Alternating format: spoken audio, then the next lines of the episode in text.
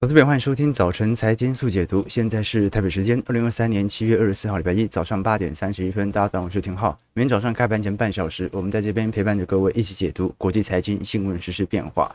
那美国股市在周五是涨跌互见，但道琼和标普是惊险收高，所以以上个礼拜来看，道琼其实还是有周涨幅二点零八 percent 的。那么至于标普、纳指，甚至是费半，表现就没这么亮丽的。你看，像是纳指的部分，周线是跌了零点五七 percent，费半的部分周线跌了一点三七 percent。所以上礼拜美国股市是算是科技股稍微有所收息，反而是我们观察到的。比较传产金融的道琼哦，这一波拉抬的强度就比较高一点了，但也很正常，因为今年以来基本上都是科技股在涨嘛，所以这个时候产生一点适度的资金轮动，其实就是在对赌。第一，本周我们会观察到，像是啊脸书 Meta 啦，或者微软、阿发贝等等这些科技股的几大天王财报，陆续在这两周要进行公布了。再来就是本周是。联总会 FOMC 利率决策会议也即将要公布相关的讯息，所以本周算是一个重要转折周了。然后，有没有一个突发性的新闻，或者对于呃？我们过去几个季度所预测的盘势有所变动，就在本周会见增长。那事实上，我们可以观察到，从今年以来表现最为亮丽的，仍然是属于费城半导体指数。好，今年以来涨幅是高达四成七。好，所以有适度的回档个五个 percent，老实说，压力也不是特别大。纳斯达克指数的部分，今年以来涨幅有高达三成五，标普百涨幅有一成八。那道琼的部分，其实涨幅只有六点三 percent。好，所以本来就是因为只涨科技股，所以现在有一点资金轮动的。时候，道琼本来就会有一点比较显著的抗跌性。那投资朋友也知道啊，你像呃，如果是针对我自己的投资。或者我们过去在会员资产部位当中来跟大家追踪的、哦，我们主要所进行资金的投进方向，在本轮资产当中啊，你看到是以费半和纳指居多。那换句话说，本来在熊市当中，这些波动度比较大的科技型相关 ETF 或者类股，本来跌幅也比较重，所以换来的是更多资本利得。所以呃，基本上每个人投资的属性和方向都不一样，但是呢，你会发现。基本上有些指数它本身只是波动率比较大，中长期而言它还是可以反反映它资本利得所发挥的方向。那当然了，表现最为亮丽的在上周，因为是道琼嘛，所以说我们可以观察到道琼已经连十涨了，这个几乎是六年来最长的连涨记录。当然。持续价格的拉抬效果，它能够维持多久？这件事情很难说。毕竟美国股市本来现在就迎来一个相对的高乖离时刻。但是根据 Fixie 在上礼拜所公布的数据当中，因为现在美国股市大概有接近快要三成左右的财报已经开始公布，那真正的大型财报大概是这一周和下一周会陆续公布完。但已经公布的那三成当中，老实说，有百分之七十五的标普百指数的成分股是比市场预期、美股盈余还要来得高的。那虽然比过去几个季度啊，过去几个季度都是八成九成来的高嘛，但是也算是不错。那尤其我们可以观察到，在整个道琼三十档个股的成分股当中，表现最为亮丽的。第一名是 Salesforce，今年涨幅有高达七成二。第二名是苹果，有四成九。第三名是微软，有四成五。第四名是 Intel，有四两成八。再像是美国运通、JP Morgan、Visa、麦当劳、思科、波音、沃尔玛等等，表现都不错。但你也可以观察到，其实道琼接近有一半的个股都是收跌的哦。好，所以 今年即便美国股市表现这么强劲，但道琼没这么强，就是因为很多的传产股其实并没有想象中来得亮。像是可口可乐今年是收跌，华特迪士尼今年也收跌。那其他像是交深的部分，联合健康、Nike、3n、雪佛龙等等，基本上都是属于收跌的情况。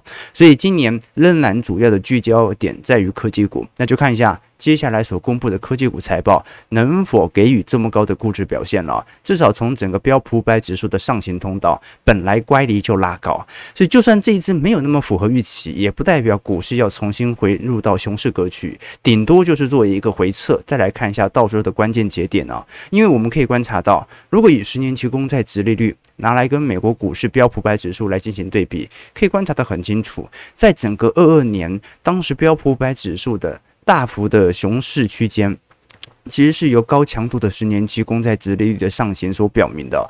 当然，公债殖利率往上，不意味着美国股市一定要重跌。但当时在二二年的确是升息在过去三十年以来有史记录来的最快的。只不过呢，现在即便殖利率水平还在四趴左右，保持在高位，但标普百指数已经完全收复了在二零二二年升息以来的表现。那么现在就有一个市场惯性了，因为我们过去跟投资朋友提过，在整个第三季度其实是美国股市相对最容易蹲的一个季度。好，美国呃台北股市的部分，大家常常会讲五穷六绝嘛，但台北股市的五穷六绝，它主要是来自于除权息的问题，主要来自于报税的问题。那美国股市的部分呢，其实在七穷八绝，呃，或者我们讲说八穷九绝的几率反倒是特别高。我们可以观察到，以 VIX 在过去呃四十年以来的惯性，我们可以发现到。老实说，其实，在九月、十月，VIX 指数冲高的几率是最高的。那什么意思呢？就是股票价格在第三季度来到相对低位的可能性是最高的。那在第三季主体之后，在第四季，也就是圣诞节行情，一路到隔年的一季度，表现往往。VIX 下滑速度以来的最快，所以呢，能不能有一个惯性回档？第三季度其实是值得观察的。刚好现在基期也高，你要让它跌，市场都可以接受。那本周我们当然主要关注的还是财报啦，因为各位可以观察到，好像啊今天的部分呢，你像是达美乐、恩智浦等等，那明天后天才是真真正重要的，像是微软的部分啊，Visa。然后到礼拜三，脸书、Meta、NTA、ATNT 等等啊。礼拜四的话，就是一些传产股啦，好像是 Mastercard 或者麦当劳等等。那接下来就来观察啦，因为这几只财报哦，老实说就足以影响到美国股市的权值表现了。前两周我们在聊的特斯拉是有一点影响了。台积电 ADR 是有一点影响了啊，金融股是有一点影响了，但这个影响的程度远远比不上这科技股五大天王，所以这几只财报我认为是最为重要的。事实上，我们可以观察到纳斯达克一百指数哦，呃，如果去除纳指，只看纳指一百的话，今年涨幅已经高达四成二了。那么本益比当前水平是接近三十倍，那很明显嘛，因为微软。接下来就要公布财报了，微软在礼拜二公布嘛，微软是这一波 AI 浪潮的重心，那么市场上一定会关注微软是怎么进行第三季度到第四季度 AI 财测的调高。啊，你预估 AI 会赚很多钱？那到底会赚多少钱呢？值得来留意。再来就是本周我们会关注的主要央行的利率决策会议了。虽然这一次大部分都认为七月大概升息完最后一次之后，九月份可能暂停升息，但 Fed Watch 其实是随时变来变去的。那我们要观察的反而是不只是我们看到了联总会，你像是欧洲央行的部分啊，也预估会升息呃这二十五个基点。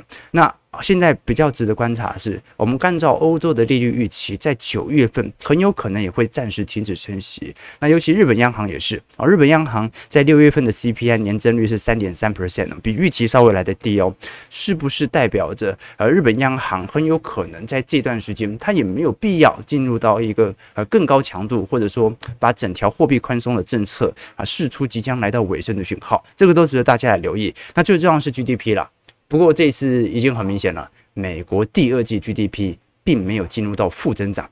年化增长率预估还有一点八 percent，而且呃，相对于一季度表现呢，应该也不会差到哪里去了。所以，我们值得观察的要件呢，呃，如果美国二季度 GDP 还是属于正值的话，那么今年想要经济衰退啊，就要锁得很紧哦，就要刚刚好是三四季度经济衰退。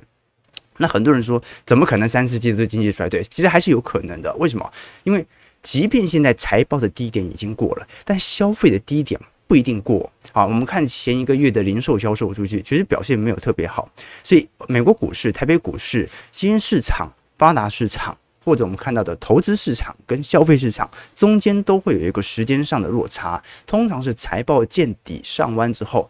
隔了一到两个季度，消费才跟着见底上完，这个是我们可以观察到的迹象。那当然了，现在资金还是仍然涌入到科技股当中。即便道琼今年表现啊，在过去两个礼拜不错，但是还是由科技股保持在高估值所引起的。目前科技股资金流入速度仍然非常快速。我们可以观察标普百指数各大板块当中，今年以来报酬以及三个月还有过去一个月以来的报酬表现最为亮丽的，基本上还是集中在三。象族群啊，第一个呢是消费性电子产品，第二个是资讯科技类，第三个是通讯服务类，基本上都还是属于在科技股的范畴。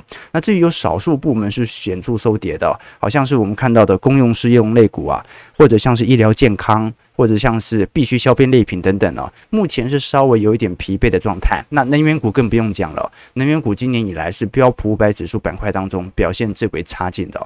那也由于美国股市这一波，它的上涨不只是单单的美元升值所带动的资金回流，因为最近美元破底了。我们可以观察到，从美元指数绿色线来观察，最近跌破了一百元的关卡。同时，我们也可以观察到，在美国股市站上月均线的家数已经占到九十一 percent 了啊！所以，其实美国股市呃，现在大多数的股价表现是不错的，虽然距离高点还很远，但是大部分已经站回了过去两个月以来的平均成本价。那么，随着美元指数的走贬，其实也就意味着亚洲股市开始遭受新一波的资金回流啊！如果美元走升，美股涨，亚洲股市还不一定参与得到行情啦。啊，啊因为涨的就是美国股市嘛，美元值钱嘛。可是现在美元在走贬，资金从美国开始外流到亚洲市场当中，而美国股市现在基期也表现得高，这就使得全球股市啊在短期内受到适度的资金拉抬效果。那我们过去也跟投资朋友讲过了，因为市场上的衰退声浪本来就在衰退当中。上个礼拜我们跟投资朋友分析，在七月份美银的全球调查当中，有百分之六十八的受访基金经理者预计经济即将放缓，但是并不会进入到衰退格局。那认为会硬着陆的几率，相对于五六月份，其实已经下滑非常多。而且值得观察的要点是，我们可以观察到，在整个标普五百指数的 EPS 层面呢，其实已经有在本季度开始见底上弯的迹象。所以也就是说，我们从来都不是说美美国股市是不是反映 EPS，因为美股一定是提前跑在 EPS 之前。我们看的是 EPS 有没有如过去我们所预估的啊这些标普五百指数的投行。EPS 有显著的上弯，这个是值得观察的。那我们也可以观察到，其实按照联总会或者各大投行的经济消息哦，其实陆续都有进行经济数据调高的迹象存在。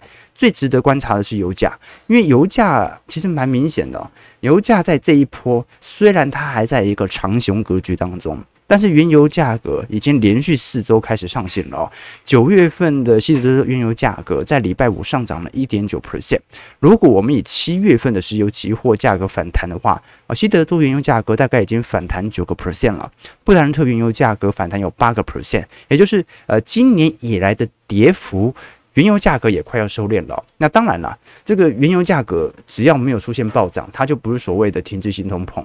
但是原油价格如果也开始进入到一个筑底迹象，是不是意味着资金已经开始有逐步回流的感觉？我认为几率是很大的。所以接下来，呃，如果全球市场美元仍然保持着偏弱格局，而很多的各项资产又暗示着复苏期即将到来，它就说明着今年下半年顶多就是轻度衰退或者软着陆，而进入到复苏期之后。资产价格会更提前反映这种复苏行情。那如果在美元没有回升的角度底下，或者联准会没有更多放鹰的情况底下，它就会迎来本波我们讲的牛多头区间来的更长远的一条道路。这个值得观察。所以最后外资的确了。外资资金灌回台北股市，我们就要值得来留意了。当然，这不代表说它一定要在本季度进行资金回流，它大可以在本季度财报公布完之后来一个适度的均值回调。毕竟本来给它的估值就比较高嘛，所以呢，呃，最好的状态就是有适度的均值回调之后，等待的第四季的惯性圣诞节行情再度拉抬，它会比较符合一个啊正常的多头格局哦。啊，这网友说。小小额现在一买一卖根本就猜不透，对，小小儿其实是一种反串用法，我也不知道为什么大家都把外资称为小额，应该是外资本来就是台北股市到目前为止还是最大咖，好，但是很多那种 PTT 的乡民会壮胆嘛，说外资是小儿子啊，小儿对不对哈？这就是一种一种说法，这让我想到你你知道我最近才看了一本书哦，他说你会发现华人。这个禁毒的工作跟呃西方国家禁毒的工作，这个成果就不太一样啊。就是西方好像就是 这边要要这个有做一些防治什么的，感觉永远都防不好啊。为什么？因为你在在台湾，毒品就叫做毒嘛，那这给人一种有害的感觉，要远离的感觉哦。但在英语里头，毒品叫 drug 啊，它其实蛮中性的一个词嘛，就是药品。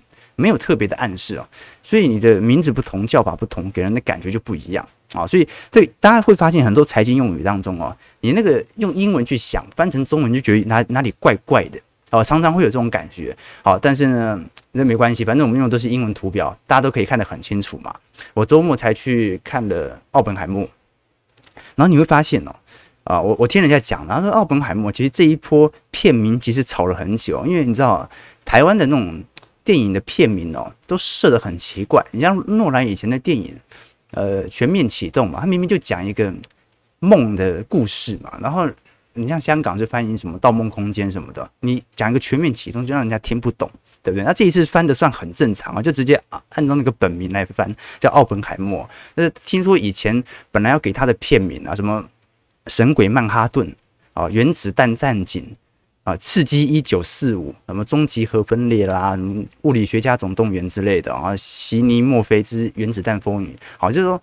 以前那种台湾设定的名字都很奇怪，哎，这这不是题外话，题外话，我只是说很多人的确啊，呃，我们在用很多财经用语的时候，有时候会有一些误差值，有一些是。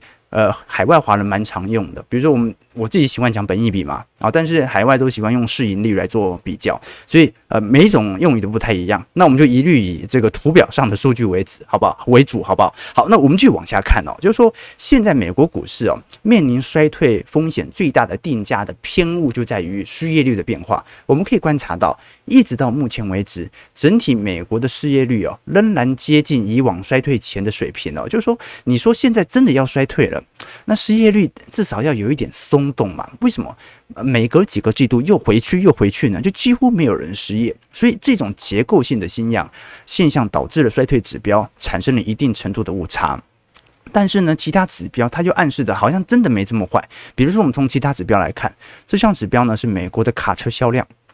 我们可以观察得很清楚哦，因为卡车销量它是一个在制造业当中经济活动一个非常极好的领先指标。那目前这项指标正在以非常惊人的速度上升当中。我们可以观察到，如果你把汽车销量跟卡车销量一起同整，你会发现哦，即便它现在。的确，跟过去的衰退水平比较起来还是有点像，但是至少目前来看算是蛮健康的。那包括从股票市场的涨幅就更好理解了。我们都很清楚，股价它会领先衰退，提前反应哦。就是观众朋友，如果接下来要衰退，股价很快就会往下跌了。啊，所以我们常常讲说，股价虽然可能会有死猫跳，可是呢，它跑的一定比谁都快哦。真正的国际主力，它抛货抛的比谁都快。但到目前为止哦，美国股市保持在这么高的基期哦，筹码也没有说非常的凌乱，这个反而是值得担担心的要件。因为现在最大的对于经济衰退的隐忧，其实是来自于直利率的倒挂现象。我们可以观察到，在上个礼拜，美债十年期与三个月期的倒挂现象，创下了一九八一年以来的最深哦。那市场上，老实说，从这项指标来观察，照来讲，应该即将要进入到严峻的衰退指标。包括我们从 LEI，也就是美国领先指数的年增率来做观察，目前也在下方做一个显著的增长。而那。到底要怎么理解这种状态呢？尤其标普百指数当前的涨幅已经结束了，在去年三月份以来的所有升息条件。那我们只能说，首先，劳动力市场把整个经济结构的现象啊打入到很多领先指标开始错乱。那第二点呢？现在刚好整个联准会的紧缩政策虽然到头，可能对于银行业有一些压力，可是刚刚好通膨也正式的见顶下弯了。我们虽然看不到核心通膨有下弯的迹象存在，但是核心通膨本身就跟工资价格联动，你要让它下弯，就要有人失业嘛，那不如用基期效果让它自然消失。好，这个是看起来市场投行新定调认为会软着陆最有可能所产生的方向。为什么我们到目前为止哦，始终没有看到衰退？就是因为在过去低利率时代，很多的企业它已经提前针对当前的利率水平进行锁定债务利率定价。怎么说呢？我们观察到一个有趣的图表，这张图表是法国兴业银行啊开始产生新一波针对今年年底即将进入这种复苏周期的想法。那这项报告当中有一份非常有趣的图表，这个图表呢，红色线是我们看到当利率上升时，我们看到这些美国股市标普百指数的企业当中啊，利息所占整体营收来源的上行速度哦，那么。蓝黑色线很明显就是联邦基准利率了。那按照在过往的水平呢，通常联邦基准利率提高的时候，那再隔大概一到两个季度啊，企业的利息突然就会变得很高啊，这很好理解嘛啊，因为。你基准利率提高了，所有的联动性商品你借的债务都提高了。但是这一波非常有趣哦，就是利率提升速度非常快，但是却没有人在这一段时间，我们观察观察到公司的利息并没有因此而大幅上升。那看到这项图表哦，企业利息没有，不但没有上升，而且还下滑。第一个想法是不是这个数据上有延后？就是其实它它应该上升，只是它可能还在反映一年两年以前的低利率政策。答案是没有的。法国兴业银行是用最新的数据哦，所以法新。他认为发生了一件事情，就是在二零二零年，当时全球 IPO 大幅盛行，很多美国的银行业者或者企业界选择在二零二零年到二零二一年中旬进行了大规模的债务借贷。所以把所有的债务全部压在那个时机点，用低利率的方式来进行，这就导致了我们可以观察到，真正有债务压力利息的，其实企业不是特别大，所以没有那种很明显的利息上的债务压力。真正大的是谁？真正大的是美国财政部。我们才说，美国财政政府哦，呃，花了二百二十一年的时间哦。我们看一下图表，从一七七六年，当时美国刚成立嘛。当时是零债务，那美国政府呢，花了两百二十一年的时间哦，才从一七七六年的零元的债务增加到一九九七年的二十一兆美元，那现在才过四年哦。啊，这美国政府债务已经增加二十一兆了，所以各位可以观察到，债务增速的速度哦，在美国经济当中哦，是明显大于经济增速的。那随着利率的升高，那现在政府的债务利息它是用当下利率进行计算嘛？所以各位可以观察到，光是在整个六月份，美国政府的总支出哦，大概有两成是用于在支付利息哦。目前美国债务成本大概每年一兆的速度在增长的，利息金额已经超过了美国国防的预算。如果维持在高利率那么久哦。那接下来真正压力的是什么？真正压力大的是美国政府，还不是美国企业呢？我们可以观察到，红色线是美国每年政府所需要付出的利息有多少，白色线是美国的国防支出。哎，美国要付出的利息比整个国防支出还要来得高，各位就可以理解哦。全球现在最希望降息的，那不一定是美国的企业界，为什么呢？美国企业界早就已经锁定利率了哦。那现在即便利率很高，但是它好像受到的承压没这么大嘛。法国兴业银行的结果，真正大的是谁？美国财政部。好，所以哦，这个是法国兴业银行认为啊，真正未来会导致联准会要被迫进入到调降格局中。除了通膨这个因子之外啊，最有可能就是财政部对于还债的能力和其效果，这个是最有可能发生的。提问投资朋友多做一些留意了。好了，那基本上我们最后来聊的其实是台北股市在过去呃几天的表现，因为投信在过去一周的卖超其实幅度算是蛮大的哦。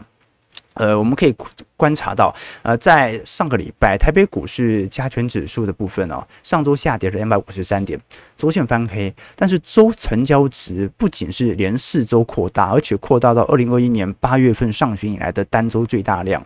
那尤其这一波很明显是伺服器啊，伺服器个股的部分换手率非常高，但是 AI 股价其实已经很明显了，这已经不是不止反映明年，那搞不好已经反映到后年的本益比了。好，本益比现在 P/E ratio 拉得非常高，零零。八七八，人家讲高股息，现在变成了 AI ETF，你就知道它的基期估值有拉得多高，所以很快哦，如果它保持在这么高的价位，很快。这些高股息 ETF 的殖利率表现就会非常之差劲啊，毕竟股价喷高非常多。但是各位可以观察到，因为投信单周的卖超啊，这个是二零零七年以来十二月份中旬以来最多，这代表着很多主动型基金正在进行资产的抛售。那么抛售很明显在进行获利啊，它也不是全面离开台北股市哦，主要抛给那些急着要接的散户投资人。我们可以观察到，在整个外资的表现，其实礼拜五卖超幅度算大的哦，呃。当然也没有大到很离谱了，但是看得出来外资其实针对台北股市的那种系统单的回补效果，已经不像今年四月底到五月中旬来的这么多，而且上周处在蛮明显的降跌价跌量增的趋势，所以这说明这个接盘意愿其实蛮强劲的哦。就说这波不是随便接接而已哦，我们可以观察到很多的中小型散户目前已经在大幅的涌入到市场当中进行承接。那么随着第二季财报的公布哦，其实比较有可能出现的是利多出尽啦，哦，因为。真的估值已经拉得很高，就算财报表现好，它也不一定有所推动，对吧？加上小台多空的部分哦，在这几天又开始重新转回到多单趋向。我们来观察一下这一波哦，能够乐观多久？事实上，从台积电的股价而言，这一波的乖离回档反倒是蛮健康的哦。台积电这一次直接跳回到季线附近，那看一下能不能伴随着半年线呃有所下弯了哈，就说如所如果。台积电本波能够有适度的均值回归，其实比较有利于它这种全值股低底高的格局。我们反倒可以观察到，外资这一波其实对于台积电是持续的进行评价调高。但讲来很扯了，你看到这一次 K C Wood 啊，把台积电 ADR 纳入到它的 ARKK 的持股名单当中之后啊，真的是他买谁谁倒霉啊，对吧？前阵子他出清掉辉达，辉达就涨了。涨翻天，他卖掉特斯拉，特斯拉就涨翻天；他买回特斯拉，特斯拉股价就跌回来了。那这一次他持有台积电啊，但是我们也可以观察到，目前至少从几大的外资券商对台积电的最新评价当中啊，其实呃给予的本一笔目标价都还蛮高的，大概还是有在呃十七倍到二十倍左右的年底的预估值。那么当然了、呃，来到十七倍以下，当然是最好的本益比啊。你像大摩的部分哦，即便大摩到目前为止，Michael Wilson 的主导体系当中，对于美国股市仍然有估值过高的疑虑，但是认为今年年底的目标价还是有可能达到七百一十八块台币。高盛的部分哦，认为目目标价在七百块左右，明年预估营收会增加两成七，后年增加一成九啊，所以很明显在对赌明年的呃盈余的增长啊。大和证券的部分哦，从六八八修正到六八六，那有调整跟没调整差不多，那少了两块而已。花旗是六百六，摩根大通六百五，呃，这个瑞士信贷的部分大概是六百块啊。所以不管怎么样啦，这个基本上大多数投行针对台积电的目标价仍然维持在高平等当中。所以我们做一个中性预估啦，就是说我们也不期待短期内可以涨到，但是按照台积电 EPS 的增长，它基本上而言。二四年、二五年的股价肯定还是有非常大的几率比二三年高的，这是我的想法。我们可以观察的是小摩在最近所出炉的一篇报告哦，是针对亚洲晶片股的部分哦。事实上，我们可以观察到，全球真正有强劲制造业能力的呃亚洲芯片的制造商哦，主要是集中在韩国和台湾，就是三星和台积电。那美国的部分哦，其实大部分都是属于 IC 设计上游哦。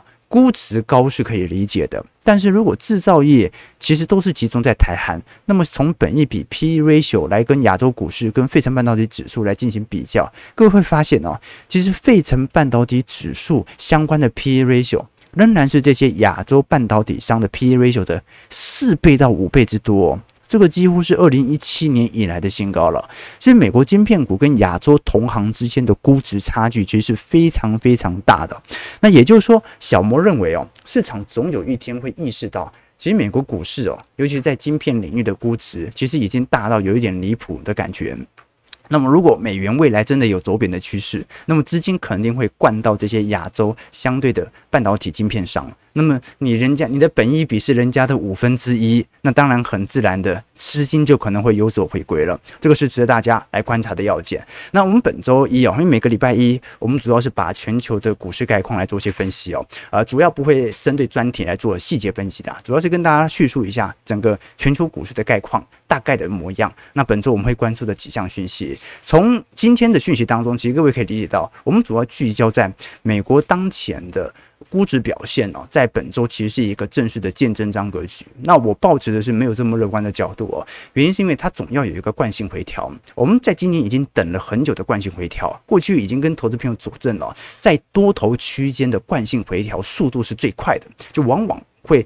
下滑的速度快到你根本来不及进行出脱，那并不代表大家要提前出脱，只是说它有一个自然的惯性回调，会比较符合多头氛围。它如果完全没有惯性回调，它就不是多头，它只是一个反弹。那我个人认为。今年是很容易出现一个显著的惯性回调，为什么？因为上半年都没出现。好，上半年台北股市是有出现的，但美国股市以科技股三大指数层面来看，完全没有任何出现，值得大家来多做些留意。好，我们看一下投资朋友的几个提问，然后也跟大家留意一下啊，今天台北股市开盘的表现。OK，啊，神鬼号角，啊啊啊，整部都在发呆，我觉得蛮好看的啊，对不对？我们。稍微稍晚再来研究了，因为上个礼拜是电影《芭比》嘛，跟《奥本海默》同步同步上架。但是没在美国部分哦，你就会观察到非常有趣的现现象，就是左派右派州执政下的票房程度就不太一样。